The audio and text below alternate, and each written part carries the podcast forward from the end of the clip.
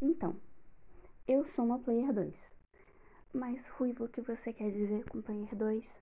Como assim? O que é isso? Por que simplesmente não fala que é uma gamer? Calma, eu vou explicar, meu povo. Eu era uma Player 1 até meados de 2015, ou seja, jogava sozinha. Quando entrei para a faculdade, me dediquei totalmente aos estudos.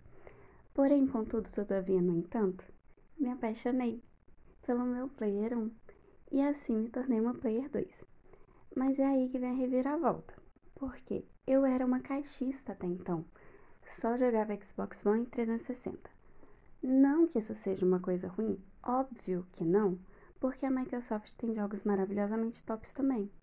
Mas a verdade é que eu nunca havia visto eventos de games, nem sabia quais jogos eram lançados ou estavam para lançar. Apenas jogava, protegida na minha comodidade da ignorância. Mas o meu player 1 é fanático por games. Não perde um evento e é completamente sonista. Um mundo totalmente novo para mim. E foi assim que me aventurei no universo da Sony. E passei a jogar, zerar, platinar jogos que nunca nem imaginei que jogaria. Passei a aguardar ansiosamente e contar os dias para os eventos dos games. Passei a dividir com meu player 1 cada conquista.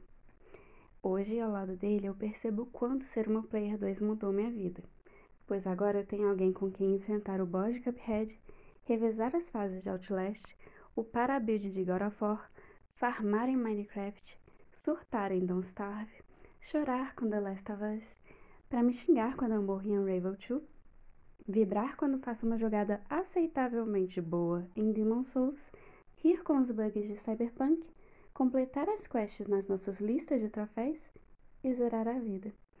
Por essa razão, eu resolvi criar este canal, mas na verdade nem sei se pode ser chamado de canal, no qual eu pretendo trazer um pouco deste universo dos games, com opiniões, dicas, histórias e novidades com a perspectiva de uma recente Player 2.